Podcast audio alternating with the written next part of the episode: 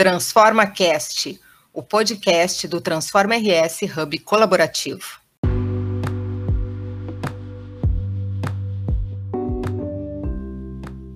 Olá, eu sou Nair Martinenko e estamos começando mais um episódio do Transforma Cast. Vamos falar a respeito dos ecossistemas de inovação, como eles estão impulsionando os novos negócios tecnológicos e fortalecendo as empresas criativas. Destacaremos também importantes iniciativas coletivas com foco em cidades inteligentes. Para tratar deste assunto está conosco César Paz, empreendedor serial, engenheiro e mestre em design estratégico. Ele já trabalhou com estratégia digital para as principais marcas do mercado brasileiro, incluindo Bradesco, Toyota, GM, Natura, Nestlé, Rio 2016, Vale e tantas outras. César foi também o grande articulador do movimento Porto Alegre Inquieta e um dos protagonistas do Pacto Alegre. Atualmente é sócio da Pipeline Capital e mentor de diversas startups. É cidadão emérito de Porto Alegre e professor da Unicinos. Aqui conosco também, fazendo perguntas e comentários, o CEO do Transforma RS, Ronald Crumenal. César, obrigado pela tua participação e seja bem-vindo ao Transforma Cast. Obrigado, Nair. Obrigado, Ronald, Leandro. É um prazer estar aí no Transforma Cast, tentando contribuir com esse debate tão contemporâneo aí, né, sobre transformação, inovação, economia criativa, enfim. Esse é um prazer aí trocar com vocês e conversar um pouquinho aí com nesses temas aí super importantes. Ah, nós que agradecemos também aí a tua contribuição, tua rica contribuição pela tua experiência e vivência aí nesse, nessa área. E para começar, exatamente queria falar sobre como é que um engenheiro foi parar na comunicação digital. É interessante essa, né, essa, essa, essa pergunta, porque eu sou engenheiro de formação, mas eu acho que eu não sou engenheiro de vocação, né? Então eu, eu me formei em engenharia e, e trabalhei no mercado e na indústria aeronáutica, eu trabalhei na Varig, trabalhei na Embraer muitos anos, né? Acabei sendo vendedor de aviões da Embraer durante alguns anos né? e mas aí tem a, a, eu fui muito impactado aí por essa transformação de, de toda a base tecnológica, né, com o começo da internet, estamos falando ali do meio dos anos 90, né? E ali eu deixei uma carreira e não fui só eu, né? Muita gente que estava em grandes, em boas carreiras aí, né, no mercado financeiro, né, no meu caso no mercado aeronáutico, eh, se jogaram de cabeça, né, nesse mundo, nessa onda empreendedora eh, do final, do meio do meio ali para o final dos anos 90 né, com toda essa, essa mudança de paradigma aí na, na tecnologia, com o advento da internet comercial, né, e ali eu comecei a empreender, e até hoje aí, né, continuo encantado aí com as transformações aí do mundo digital, e aí que estão as empresas que eu participo e que, né, tenho, tenho trabalhado aí muito, muito no viés aí também da comunicação, né, na comunicação digital, acho que é talvez a minha área de conforto, assim, né? Então, a, essa transformação vem muito pela atitude empreendedora, né? Eu deixei uma carreira é, para empreender, para ter os meus negócios e começar a construir uma vida como empreendedor. Né? Essa tua vida como empreendedor, eu sei que tu tem, ela, está, ela sempre gira em torno da questão da inovação, né? Tecnologia, da inovação, mas com, eu sei que você tem um olhar mais abrangente sobre isso. E esse olhar abrangente, ele é como você enxerga o ecossistema de inovação, né? Queria que você falasse um pouco sobre isso em relação ao Rio Grande do Sul. Bom, é, nessa, nessa, quer dizer, com toda essa exponencialidade né, da, da, da, tecnologia, com todas essas transformações acontecendo de forma cada vez mais acelerada, a questão da inovação, que se torna um assunto recorrente para todos nós, é, ela não é mais né, uma questão é, de diferenciação, né? A inovação se tornou um, um, um, modus operandi, né? Quer dizer, todo mundo precisa inovar para se tornar competitivo, né? Para continuar competindo, é, competindo, né? Então, a inovação ela não é mais, né? É, um luxo que a gente é, possa eventualmente, né? Fazer uso, né? A inovação é parte do modelo de, de, de construção de qualquer negócio, né? E tem gente que né, ainda não entendeu exatamente isso. Então, a inovação ela, ela faz parte hoje de uma necessidade de se manter competitivo numa sociedade que é cada vez mais global, informacional, em rede, né?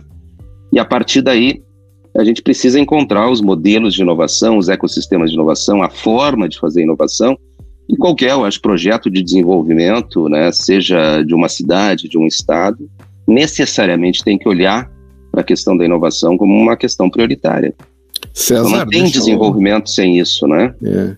Desculpe aí te, uh, te interromper, mas o, o Pô Inquieta aí, que tu és um dos, dos protagonistas, né, dos fundadores e um dos uh, incentivadores e participantes, assim como também a questão do Pacto Alegre, de certa maneira, vieram para levar também esse conceito que tu estás trazendo aqui agora para o desenvolvimento da cidade, né? Tô, tô correto nessa afirmação? Se sim, um pouco assim, contar um pouco de como é que esse, esse processo vem evoluindo. A gente sabe que são coisas novas, né? O conceito de cidades inteligentes, pelo menos aqui no Brasil, ainda é uma coisa muito recente, mas nós temos, além disso, eu vou uh, ir um pouquinho além disso, né? A gente tem os nossos desafios sociais, né? Que são muitas vezes uh, muito maiores né, do que em muitos países desenvolvidos, certamente são. Então a gente tem que conciliar um pouco essa questão da cidade inteligente, das novas oportunidades, né, uh, com os nossos os nossos projetos sociais. Né? Então, um pouco como é que está esse contexto do Pacto Alegre e também do,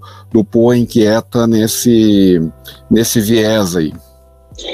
É, vou tentar costurar essas, essas várias, eh, esses vários atores aqui que né, nós estamos discutindo. Então, é, a partir do momento em que né, eu na condição de empreendedor também e, e também numa visão talvez aí um pouco uh, diferente, talvez com algum modelo de inovação organizacional, organizei um pequeno ecossistema de empresas inovadoras que eu participo de forma ativa como sócio, mentor.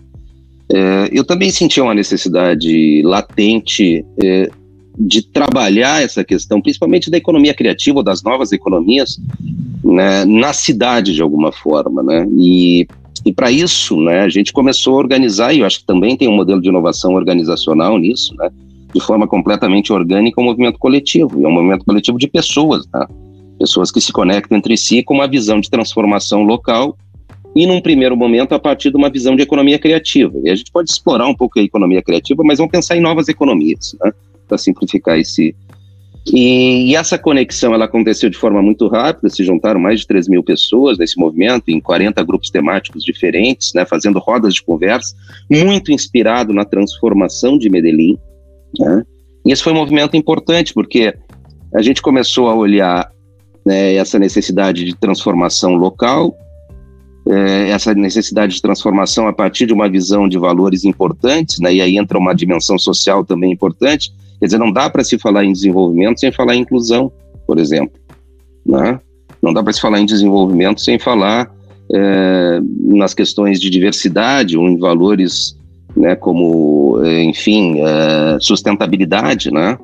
E aí a gente vai entrar numa discussão, que eu acho que é uma discussão própria, e dizer, bom, então tá bom, então a gente tem que rediscutir o nosso papel enquanto cidadão e discutir também qual é, qual é o papel das empresas dentro desta, desse movimento todo de novas economias, e novos modelos organizacionais, onde tem também uma questão geracional, né? Quer dizer, a geração que vem aí, vem assumindo o protagonismo nessa construção, né, e na atitude empreendedora, ela também não é mais aquela, né, aquela geração industrial que tinha um determinado modelo mental, né? E eu faço parte disso. Tá? Então, por isso eu me associo hoje, né, necessariamente com empreendedores locais, empreendedores que geracionalmente estão numa numa geração posterior à minha, né? Eu preciso trocar, eu preciso fazer essas construções. O Porto Alegre Inquieta ela veio nesse sentido de articular essa visão de desenvolvimento da cidade, e aí estamos olhando para Porto Alegre, mas muito fundamentada nesses valores, né? O desenvolvimento responsável, o desenvolvimento cuidando das questões de sustentabilidade, de inclusão, de diversidade, que passam e de criatividade, que passam a ser valores contemporâneos, né? Valores das novas economias, valores que precisam ser né, é, incluídos em qualquer projeto responsável de desenvolvimento. E aí essa, essa questão de construção e de articulação é, com vários é, com várias pessoas e com milhares de pessoas dentro de Porto Alegre nos leva né, à condição de ser um dos um dos é, fundadores aí do Pacto Alegre, que aí já é uma questão institucionalizada, né, maior e que permite com que a gente faça é, articulações com o poder público de uma forma mais efetiva, possa ganhar escala em alguns projetos, enfim, e ganhe uma representatividade maior. Então, o, Porto Alegre Inquieta ele é um coletivo e é parte também do Pacto Alegre, mas tem, lógico, né, a sua, a sua atuação independente, né? mas nasce numa necessidade de articulação, de articulação é. maior. Né? César, e por que Medellín é uma inspiração, pode ser uma inspiração para Porto Alegre, assim como foi para o Pô Inquieta? Porque Medellín é uma cidade que sai da condição de cidade mais violenta do mundo no final dos anos 90 para a condição de cidade mais criativa do mundo em menos de 20 anos. Quer dizer, são, são menos de duas décadas, décadas para fazer uma transformação completa de cidade. E isso não é pouca coisa. Né? Então, a, a, experiência de Medellín é uma experiência emblemática, porque ela também está na metade sul, uhum. né? quer dizer, no sul global, que a gente chama. É muito, é muito fácil a gente se inspirar em Vancouver, né? se inspirar em, é, no Vale do Silício, se, é, se inspirar em Barcelona, né? mas são realidades e contextos completamente diferentes do nosso contexto de grande cidade sul-americana. E Medellín é uma grande cidade sul-americana, 2 milhões e meio de habitantes, que prova que é possível fazer uma transformação a partir de uma visão inclusiva, cidadã e extremamente é, radical. Então, em Medellín é construído um projeto de cidade de longo prazo. Então, Medellín faz um projeto de 30 anos. Para ser executado um projeto é, de Estado, né? Dizer, faz um projeto de 30 anos que ele é seguido à risca por diferentes governos que assumem. Então, essa visão da construção de um projeto de longo prazo para uma cidade, Medellín nos ensina a fazer. Né? E esse projeto tem que ser um grande pacto entre todas as correntes né, de atuação política, inclusive da política partidária, na minha visão, para que se possa ter um consenso em direção, em relação a qual direção e qual desenvolvimento que a gente vai seguir.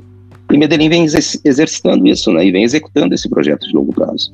E resolveu problemas de né, graves, né, não só da questão da violência, né, sair da cidade mais violenta do mundo para uma das cidades menos violentas da América do Sul, né, mas também res, res, é, resolve com criatividade e com inclusão seus problemas de mobilidade, né, icônicos teleféricos, né, que a gente vê aí nas imagens, transportando as pessoas não para a base do morro, mas para o alto do morro, né, para que a partir dali, no alto do morro, se coloquem equipamentos e serviços do Estado e o Estado de verdade chegue, né, naquele morro e passe a fazer né, um processo de, de, de entendimento e de compreensão sobre aquele território, né, sobre as necessidades daquele território e ter uma presença, né, com serviços, né, no, no alto do morro e não no, na, na base do morro, deixando o alto do morro, né, para uma cidade sem lei, né.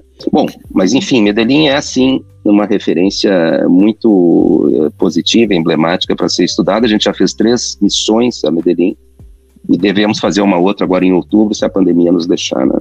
É, Mas... tu, tu, também é, és professor, eu sei que a, que a Nair tem algumas outras perguntas aí programadas, né? Mas eu, é, a tua, tua vinculação com a educação também é muito forte, és professor da Unicinos, né? E como é que tu enxergas, por exemplo, essa questão assim da educação nesse processo tanto todo, né?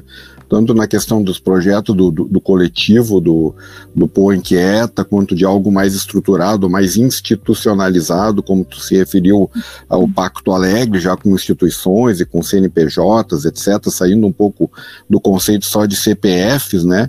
Mas também dessa retomada da educação. Então, um pouco essa tua experiência com esses projetos, mas também o teu vínculo com a educação como professor uh, universitário. Qual o papel, a importância desse processo todo aí? Da educação? Ah, Ronald, a educação é base de tudo, né? Quer dizer, não tem como a gente caminhar nesse, nessa visão de, de futuro e de mundo sem uma, uma profunda transformação da educação que requer uma mobilização é, geral em todos os níveis, né? A educação, ela é protagonista de toda de todo o projeto de futuro que a gente possa sonhar e pensar, né? E isso em todos os seus níveis, né? Estamos falando na educação né, é, de, de, base fundamental, é, na, na universidade e, e, no nível intermediário. Quer dizer, não, não tem como a gente evoluir nesse processo sem uma, uma eu diria que é uma revolução no processo de educação, né? E, e, para isso a gente vai ter que enxergar as questões é, que envolvem os novos modelos, né? E muito se aprendeu na pandemia, né? E a gente tem aí uma visão de que é, é possível sim é, se evoluir com base nas novas tecnologias, chegando isso lá na ponta, e a gente tem alguns exemplos, né, mas, é, enfim, a educação é um tema central de todo o processo, não tem como a gente discutir qualquer coisa sem discutir com prioridade é, a educação nos seus diferentes níveis, né. É, e, o Põe Inquieto, inclusive, ele tem um grupo né, bem específico para tratar deste tema, né, César? E... É, a, gente, a gente acaba tratando de forma temática no Põe Inquieta vários, vários temas, né? Tem um grupo de mobilidade se envolvendo diretamente com as questões centrais agora da crise do transporte coletivo, né? Tem um grupo de educação, tem um grupo de arquitetura e urbanismo, tem um grupo de... Então, todos os temas, de alguma forma, são tratados. E o principal instrumento que a gente utiliza são as rodas de conversa, né? Juntar pessoas e especialistas, fazer a roda de conversa, né, aprender a ter escuta, né, aprender a respeitar a diversidade, os diferentes é, pensamentos, né, e, e, não tem como fazer construção política não sendo, né, olhando, escutando, ouvindo, sabendo escutar mais do que falar, né, e acho que o Poinquiata é um exemplo, né, de, de tecnologia social que a gente vem utilizando para poder fazer o debate, a discussão, aprofundar os sistemas todos, né, e entender que existem opiniões diferentes, né, quando a gente fala aí de transformar o, o Estado, de transformar, de enxergar a inovação, a gente não vai trabalhar só com uma opção, né, só com uma visão, né, a gente vai ter que discutir isso em, em diferentes perspectivas, né, em diferentes opiniões, né. Eu acho que essa é a riqueza do, do debate, da construção política, né, na sua essência do que é a construção política, né, que é discutir, ter o diálogo como ferramenta, é, enfim, saber ouvir, entender que a gente pode né, achar alguma coisa, mas nem sempre aquilo é o melhor caminho ou, é, ou pode, se, pode se fechar em cima de uma opinião e de uma, e de uma, e de uma visão de futuro, né? É isso que tem que, que chama atenção, inclusive, né, no, no Pô Inquieta, os grupos eles se organizam de maneira horizontal para debater diversos temas, né? E são pessoas de diferentes ideologias, com diferentes visões de mundo, e eu imagino que a partir disso deve haver muitos desafios, né? Essa iniciativa para poder fazer com que ela, uh, que essa roda de conversa também, de alguma forma, saia, as, as ideias, os propósitos saiam dentro dela e possam impactar fora. Uh, já é possível detectar algumas, alguns desses resultados, alguns encaminhamentos mais práticos nesse sentido em relação ao Pô Inquieta, César? Sim. A ideia de, primeiro essa, essa afirmação, a ideia de, de pensar diferente, fazer junto, ela se dá muito, é, é muito forte na visão de transformação local, né? Porque uhum. a discussão de transformação local é, é, é, mais fácil de engajar, né, em favor de um, de um, do que as discussões nacionais ou as discussões, né, talvez de transformação do Estado, por exemplo, né?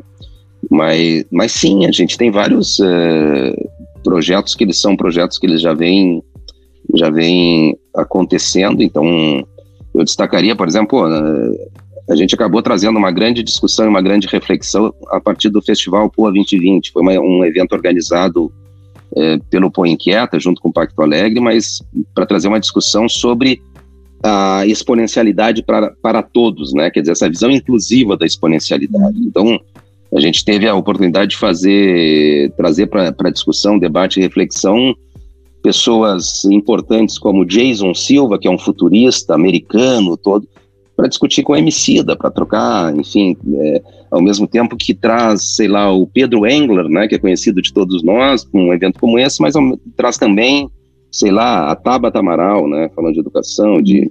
Então, é, trazendo isso, então, do ponto de vista de reflexão, é isso. Do ponto de vista de transformação, existe, a gente tem um, um projeto que a gente chama de Cidade Aberta, né, que é um projeto que está aí em discussão para ser eventualmente implementado, tanto nos projetos que são estruturantes da nova administração do governo, dentro da, da do Departamento Municipal de Habitação, lá com o André, né, e, e também com o Fernando lá no, na, na Secretaria, o Gabinete de Inovação, né, que é um projeto de transformação de território. Né. O Cidade Aberta, para nós, é o projeto principal. A gente teve a oportunidade de fazer isso na Alameda, mas é um, é um projeto onde a gente mapeia um determinado território, né? É, entra para dentro desse território, faz pesquisa utilizando dos jovens do próprio território, né? levanta dados e informação, entende o que existe de conhecimento, mapeia o ecossistema, né? os saberes, os agentes sociais e começa a organizar essa comunidade em favor de uma visão de futuro. Né?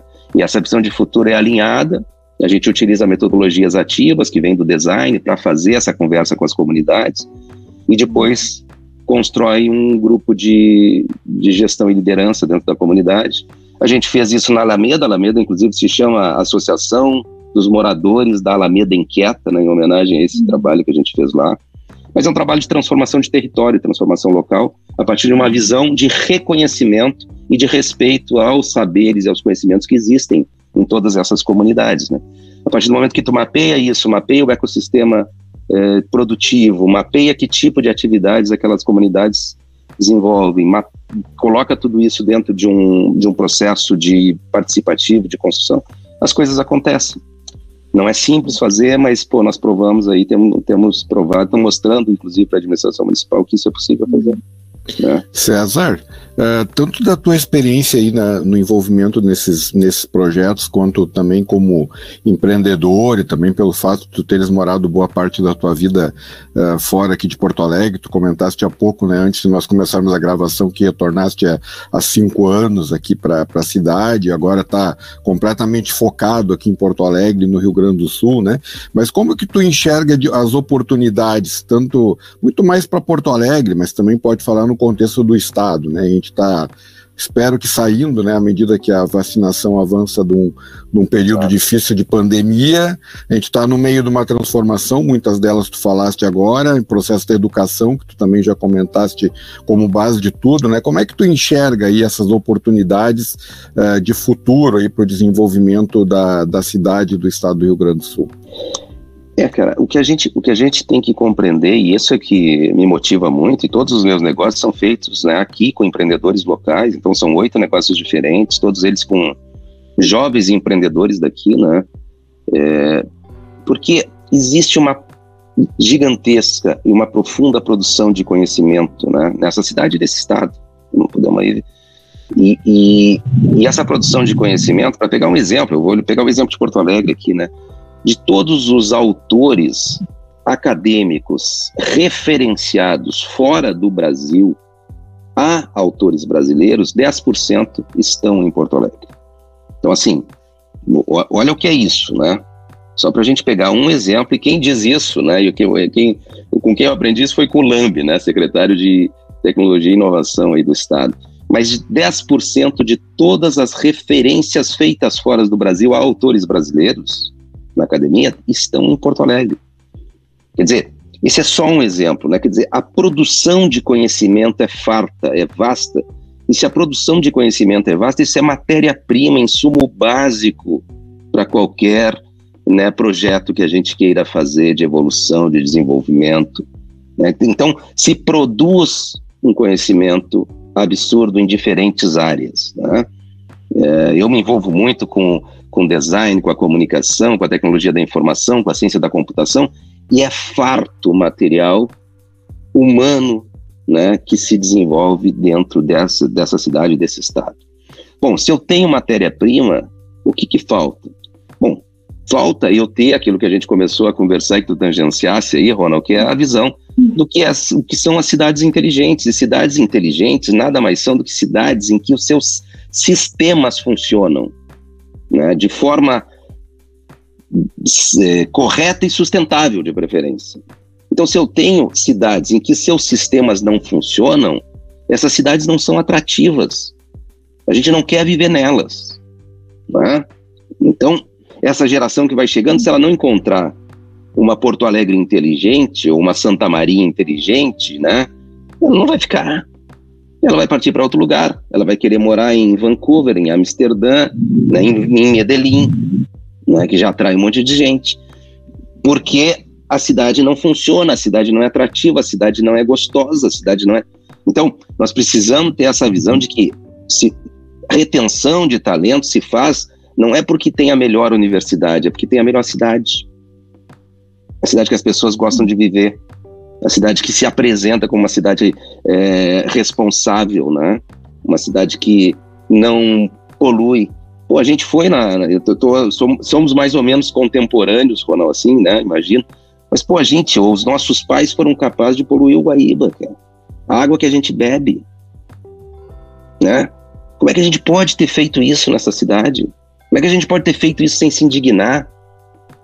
né? Pô, a gente poluiu o rio da água que a gente bebe, né? Isso não, né? Isso não, então não, não tem cidade inteligente, né? Se, o, se, se os cidadãos dessa cidade poluem o rio. Então, a construção de uma cultura cidadã é um processo longo e necessário para a construção de cidade inteligente. Não existe, quer dizer, o, o custo da falta de cidadania é muito alto. Então precisa, e Medellín faz isso, para pegar de novo o exemplo, Medellín mede todo ano a sua cultura cidadã. Tem série histórica de 15 anos para dizer o quanto eles vêm evoluindo do ponto de vista da cultura cidadã. Série histórica de 15 anos, medindo todo ano. E aí, a partir do, né, do, do da, da, pesquisa, enxergam aonde que precisam melhorar e trabalham com campanhas para isso, né? de comunicação mesmo. E aí vão para pro, os micro nichos, dentro dos, do metrô, dentro dos estádios, né? Todo mundo lembra quando a Chapecoense teve aquele acidente trágico que Medellín botou 80 mil pessoas no estádio, pô, sensibilizados com a... Quando nós faríamos isso, né? Sensibilizados com a, a perda de um, de, um, de um adversário que disputaria uma final de Copa Sul-Americana, né? Então, é isso, né? Quer dizer, a gente precisa entender essas relações do que é a cidadania, da construção de cidadania, para começar a construir essa cidade inteligente, né? E a partir daí reter talentos e, e, e avançar, né? Nessa visão de cidades em que seus sistemas têm que funcionar de uma forma sustentável, harmônica, né? E que torne a cidade prazerosa. E nós temos tudo para isso. Tem, né? tem produção de conhecimento, tem, né? É, enfim, é, locais e, e inteligência suficiente, agora precisa articular. E é isso que eu acho que o, que o Transforma RS vem fazendo, o Põe Inquieta vem fazendo, o Pacto Alegre vem fazendo. Quer dizer, a gente precisa se organizar, precisa se articular né, em favor dessas transformações. dessa E aí é lógico, né, a inovação entra como atitude empreendedora e a inovação como elementos uh, que são os motores né, desse processo todo de, de, de construção de um Estado, de uma cidade melhor. Né?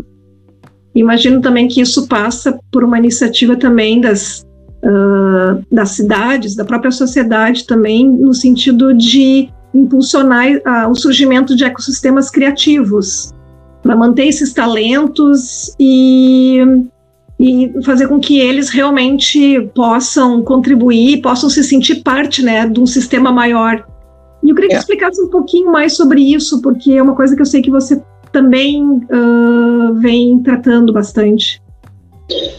É, eu, eu, venho, eu venho me debatendo muito sobre isso e estudando há muito tempo os modelos organizacionais. Eu, eu, eu, né, eu sou um, talvez um crítico ferraz aí do, dos modelos clássicos que acabam é, criando estruturas é, hierárquicas né, e muito pesadas que não valorizam, na verdade, aquilo que é o pensamento criativo, né? Então, o pensamento criativo, para ele existir, a inovação só existe com o pensamento criativo. O pensamento criativo, para existir, ele precisa viver em atmosferas e ambientes que permitam fundamentalmente o fluxo criativo, o fluxo de conhecimento, as trocas, né? É, as trocas de experiências. E os modelos clássicos, né, eles não permitem isso. Né? Então, tem que criar dinâmicas alheias aos modelos organizacionais extra, é, é hierárquicos né, e tradicionais. E os ecossistemas criativos, eles respondem a isso. É onde tu consegue criar modelos, talvez, com essas dinâmicas que eu falei, um pouco diferentes dos modelos clássicos e hierárquicos, para que as coisas possam acontecer do ponto de vista da valorização do pensamento criativo, né? E esse fluxo criativo ele aconteça. Então, no meu negócio hoje, é, que a gente chama carinhosamente de EcoSys, tem oito empresas que elas trocam entre si, esse fluxo existe, mas elas são completamente independentes, é quase uma anti-holding, né? É um modelo organizacional que eu tenho valorizado, tenho experimentado e tem funcionado, tem dado certo, né? Os ecossistemas, eles servem para isso, se baseiam né, na, no, no, desenho da biologia e da... Né, mas é basicamente a valorização dessas trocas e desses fluxos né, de conhecimento criativo entre pessoas, entre empresas, entre áreas, né? Isso é fundamental, senão o pensamento criativo se isola. Bom, e para encerrar, então, uh, César, queria saber que mensagem você deixa, então, para que nós possamos acelerar esse processo e começar a se beneficiar dele. É, eu, eu acho assim que nesse, nesse desenho, né, quando a gente fala fundamentalmente de inovação né, e de né? E aí estamos em tempos de complexidade, de uma série de incertezas, né? Eu acho que a gente precisa rediscutir profundamente o papel das empresas, né? Qual é o nosso papel? E aí, como empreendedor e participando de oito negócios diferentes, né? Qual é o nosso papel, né, dentro destes novos modelos? E eu acho que a discussão toda ela se dá daqui para frente nisso, né? Eu acho que a, a, as empresas têm um papel fundamental dentro dessa construção é, e elas precisam, de alguma forma, é, se conectar com esses valores contemporâneos que eu falei no início dessa discussão. Né? A empresa tem hoje, na minha visão, sim, responsabilidade em relação à, à questão é, de inclusão, de diversidade, de sustentabilidade, e não é mais é, um papel que a empresa possa abrir mão né, e, e olhar e orientar as suas atividades exclusivamente né, para gerar resultados econômicos, né, e se ver alheio de tudo isso. E aí estou contradizendo muito né, os, os, pensadores né, da década de 70 ali que, que classificaram e categorizaram né, essa visão né, da importância do, do, né, do papel das empresas exclusivamente em cima de resultado e lucro. Né. Então, essa é uma discussão contemporânea, presente, que eu gosto de estabelecer. E outra, outra talvez em outro programa a gente possa aprofundar, né? Mas tem vários movimentos. Hoje, uma das, eu, das empresas que eu participo, ela é uma empresa certificada B, né? Quer dizer, é uma empresa certificada como empresa do sistema B, ou seja, uma empresa que tem impacto positivo em todas as suas dimensões. E eu caminho no processo de homologação e certificação de todas as empresas que eu faço parte dentro do sistema B. E também, depois, em algum outro momento, a gente pode explorar um pouco mais, mas é essa visão de responsabilidade, né, não só na dimensão social, mas também né, em todas as dimensões aí que podem compor uma visão de impacto positivo na sociedade. Com certeza vamos precisar trazê-lo novamente aqui, porque tem muito assunto importante para contribuir. César, muito obrigado pela tua participação. Este episódio do TransformaCast fica por aqui. Na produção esteve conosco Leandro Moreira e até o próximo encontro.